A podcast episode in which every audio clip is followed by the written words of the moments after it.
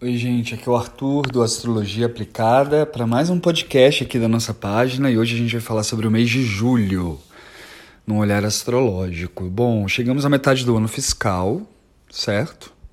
Começou o inverno e temos então seis meses para percorrer aí no, nesse 2023 se a gente pensar nesse calendário gregoriano, né? No calendário do Papa. Mas enfim, a gente sabe que o ano astrológico segue até março do ano que vem e a gente ainda está então até lá sobre a regência né, do astro que é o, o dono do ano, né? Que é o, a Lua, né? Somos todos regidos pela Lua nesse 23. 22 foi regido por Mercúrio. A gente falou muito, né, sobre os movimentos, um ano muito generoso, muito é, com deslocamentos, né? E 23 a gente já sabia que era um ano menos estável, mais flutuante, mais lunar, mais emocional, com as questões subjetivas mais intensas, com o doméstico, a casa, né? A gente é o nosso próprio lar, então todos esses assuntos de flutuação, de dança, de aprender a dançar conforme as marés.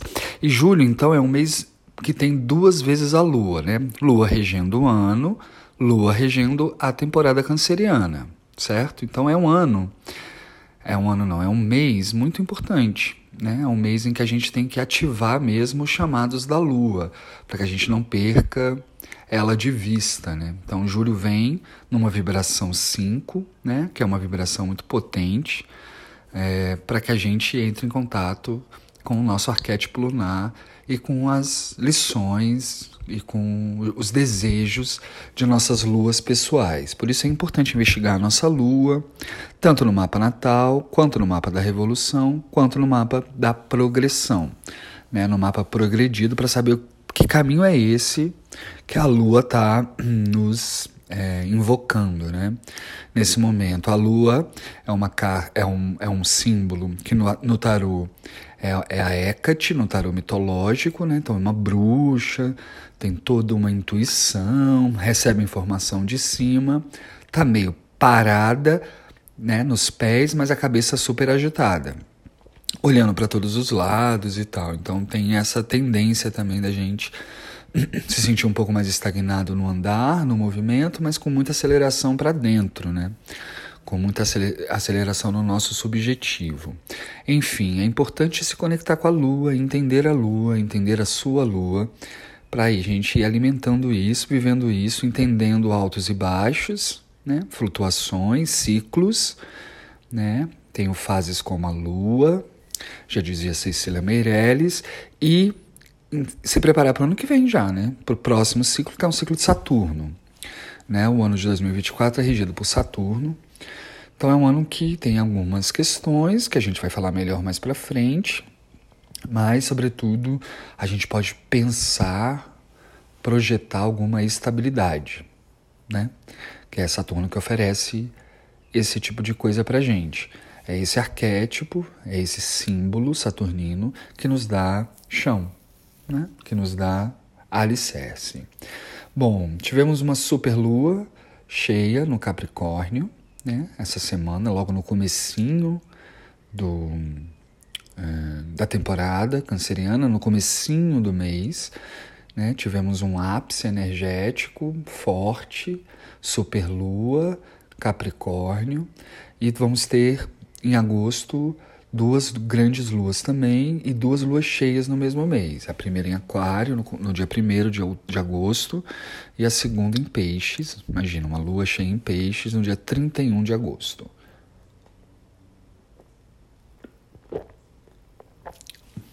Ali a gente já vai estar na temporada leonina, não, na temporada virginiana, né? Então ainda temos que atravessar a temporada leonina, uma temporada importante. Importante por quê? Porque Vênus e Marte estão em Leão e Vênus vai retrogradar por Leão e vai ficar um tempão em Leão até o final do ano. E aí vai se encontrar com o Sol e aí teremos uma ênfase leonina que a gente já conversou um pouco aqui no Instagram, né? Que é sobre o eu, voltar ao eu, ao entendimento desse eu, ao desejo desse eu, né? Quem sou eu agora, que já não sou mais quem eu era há seis meses, no ano passado, quem sou eu agora? Como é que eu tô nessa relação comigo mesmo? E aí é trazer essa afetividade venusiana para si, né? O tal do amor em si, do próprio amor, da estima por si, né? Se reorganizar para dar sequência a esse ano. Bom, uma boa notícia para o mês de julho é que Saturno e Sol vão ficar em harmonia até o dia 27. Então a gente vai estar tá um pouco com mais força de vontade, a gente pode contar com um pouco mais de é, capacidade de organização, capacidade de trabalho, é, vai dar para se dedicar a alguma coisa, vai dar para estar tá um pouquinho mais disciplinado, principalmente nas questões de ordem material, tá? Como trabalho, essa coisa do mundo tangível, né? Trabalho, carreira, é, finança, matéria, né? Júlio, é, touro, está acionado por Júpiter já desde maio, então a gente está tendo uma possibilidade de melhoria nas questões econômicas em geral, tanto pessoais quanto coletivas, né? Uma melhor e maior estabilização e expansão financeira. Bom, tirando esse contato de Sol e Saturno, Vênus vai fazer quadratura com Urano algumas vezes, né? Por conta da sua retrogradação até o final do ano. Então, o, a questão emocional, a questão relacional pode ficar mais desafiada, né? Toda vez que Urano quadra Vênus, Urano é uma energia de rompimento, né? De liberdade, de libertação. E aí, quadrando Vênus várias vezes, agora em julho, em agosto, em setembro, a gente vai poder sentir um pouco é, isso, né? Sentir um pouco desse desafio nessa questão relacional, que é uma questão que vai entrar em voga. Né, já está se, se apresentando e vai se intensificar por conta da mudança agora dos eixos nodais né, que estavam em touro e escorpião e agora vão chegar a Ares e Libra. Inclusive, o próximo eclipse em outubro é em Libra, né? o eclipse solar é em Libra e o lunar é em Touro. Libra e Touro são, são signos regidos por Vênus. Vênus retrógrada, sofrendo quadratura de Urano. Então, é, a questão relacional está ganhando essa ênfase, está né? Tá ganhando esse destaque a partir de agora do mês de julho. É, Júpiter, Lua e Saturno se organizam também a partir do dia 8, entre o dia 8 de julho e o dia 17 de julho, na Lua Nova em Câncer. Né? Dia 17 de julho a gente tem uma Lua Nova, marcando então o final deveria ser o começo, mas a Lua está atrasada, como a gente já conversou, né? As lunações têm acontecido nos finais da temporada de cada signo e não no começo, como é de costume.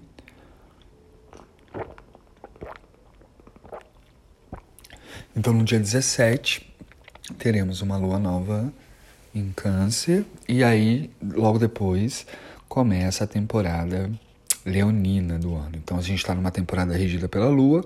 Mês que vem a partir do dia 21, temporada regida pelo Sol. A temporada, ele chega na verdade no dia 23 de julho, o Sol chega na sua casa, né? Que é a casa de Leão. Então ele fica em seu domicílio astral até dia 23 de agosto. É, de novo, é hora da gente fazer aquilo que só a gente pode fazer por nós, né? Aquilo que não depende do outro. Então, qualquer coisa relacionada à nossa ação, saúde, movimento, é, qualidade de vida, é, resolver pendências, coisas que só a gente mesmo vai dar para fazer pela gente, é hora de pensar sobre isso. É, tem muita coisa acontecendo no mês de julho, por isso que esse é um mês tão importante, né? É, é que Mercúrio também vai se encontrar com Urano em sextil entre os dias 6 de julho e 10 de julho. É um ótimo momento para viajar, é um ótimo momento é, para encontrar pessoas, para socializar. E aí, é, quando a lua minguar em Ares, ali no dia 10, a gente dá aquela baixada, né? Finalizar questões, é, dar uma limpada, uma organizada, 10, 11, até a lua nova do dia 17. Essa é uma fase minguante interessante que pede atenção, porque Mercúrio e Plutão vão estar desafiados, vão entrar em conflitos. Então, é, questões com palavras, questões com conversas, questões com é, mal entendidos, problemas na comunicação, ficam ativados nessa lua minguante de julho, entre 9 e 16, 17. Então, um pouquinho mais de atenção, respirar um pouco antes de falar, pensar sobre a maneira como está falando, né? Questão de comunicação. No dia 10, Marte entra no signo de Virgem, e aí, que acontece? Quando Marte está em Virgem, a gente fica mais voltado para dar conta das coisas, para tentar cravar uma rotina, né? A libido marcial, o desejo de Marte voltado para questões da rotina, do cotidiano, do desempenho, da eficiência. Isso também é, é legal. Entre 11 e 28 de julho, Mercúrio passa por Leão, é, trazendo mais é, beleza, mais ação, mais a gente fica mais para fora, né? A gente fica mais afim de fazer pontes, contatos, encontros, fica, fica mais, de fazer mais rolês, né? De ficar mais sociável. Enfim muita coisa, muitas danças importantes, muitas mudanças de signos, algumas retrogradações, é, coisas que estão mexendo nesse mês de julho, que é um mês é, que tem uma abertura. Né? Eu acho que talvez seja até agora o mês com maior abertura. É, abertura para gente, para os entendimentos, né? Abertura para para o acolhimento, a abertura para o entendimento lunar, né, do desejo lunar, da, do nosso caminho da lua. Então, é um mês importante, né, para que a gente ative e aproveite todas essas danças, mudanças, é, ritmos, cadências que estão que está acontecendo, né, nesse mês para a gente integrar, né? Integrar tudo e voltar para um lugar um pouco mais é, estável. Se é que a gente pode usar a palavra estável para o ano da Lua, né? E para a temporada da Lua, para a temporada canceriana do ano. Eu não sei se é sobre necessariamente estabilidade, mas é sobre achar pontos de equilíbrio nesse processo dessa maré, desse sobe, desse desce, né? Dessa, desse ano lunar mesmo. Se não, é, se não é estabilidade a palavra, é a tentativa de ponto de equilíbrio, entender que vai ter semana de um jeito, vai ter semana do outro, vai ter semana com dois jeitos diferentes mes na mesma semana, vai ter angústia, vai ter é, medo, né, vai ter insegurança.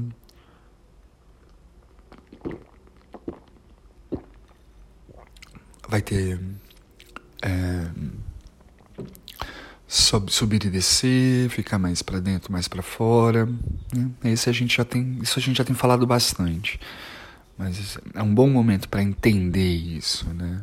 Entender de fato isso, entender na pele isso. E aí a partir daí poder, poder sei lá, fluir melhor nesse ano, né? Acolher as tendências do ano. Então no dia 23, o Sol entra no seu domicílio cósmico, que é o signo de Leão. É, é uma temporada mais, um pouquinho mais estável, podemos pensar assim, né? Que é a temporada canceriana, é, com mais intensidade. Leão é dado a um signo do elemento fogo, né? O Sol está domiciliado, então é dado a mais intensidades, né? Mais desejos. E é, e é justamente nessa fase com a entrada do Sol e a Lua já vai estar tá crescendo no Escorpião antes de se fazer é, é, ela vai se fazer nova no dia 17 e aí na entrada do Sol no, no, no leão, a lua já vai estar tá crescendo no escorpião. Então, as intensidades todas podemos sentir, né? Aí no final do mês temos a entrada de Mercúrio em casa, né? No seu domicílio também, que é virgem, é, ativando um ótimo período para gente que está estudando, para gente que está precisando escrever coisa, para a gente que está precisando dar aula aprender alguma coisa. Então, a partir do final do mês de julho, isso se organiza melhor. Né? É, lembrando que Mercúrio vai ficar em Virgem até outubro, dia 5 de outubro, né? perto já dos eclipses, porque ele vai retrogradar. Né? Ele vai retrogradar por esse signo. Então, é, ele vai ficar um pouco mais de tempo que o costume né, do que de costume. Enfim, mês de muitos movimentos, mês de muitas aberturas, de muitas possibilidades, mês de entender a lua, atravessar as angústias, é, resolver coisas, fluir, né? Dançar, se conectar, cuidar da própria subjetividade e, e aproveitar aproveitar os chamados da lua para que a gente obedeça ao regente do ano. É isso. É... Bom mês de julho para todos nós. Para quem está perguntando, eu estou começando a preparar né, o, o curso de astrologia que eu vou dar. Para quem quiser conhecer um pouco mais, entender um pouco mais da, dessa língua falada pelo universo, estou organizando, tá bom? Para que a gente possa é, se encontrar para estudar a linguagem do cosmos juntos, tá bom? Um beijo e até o próximo episódio do nosso podcast aqui no Astrologia Aplicada.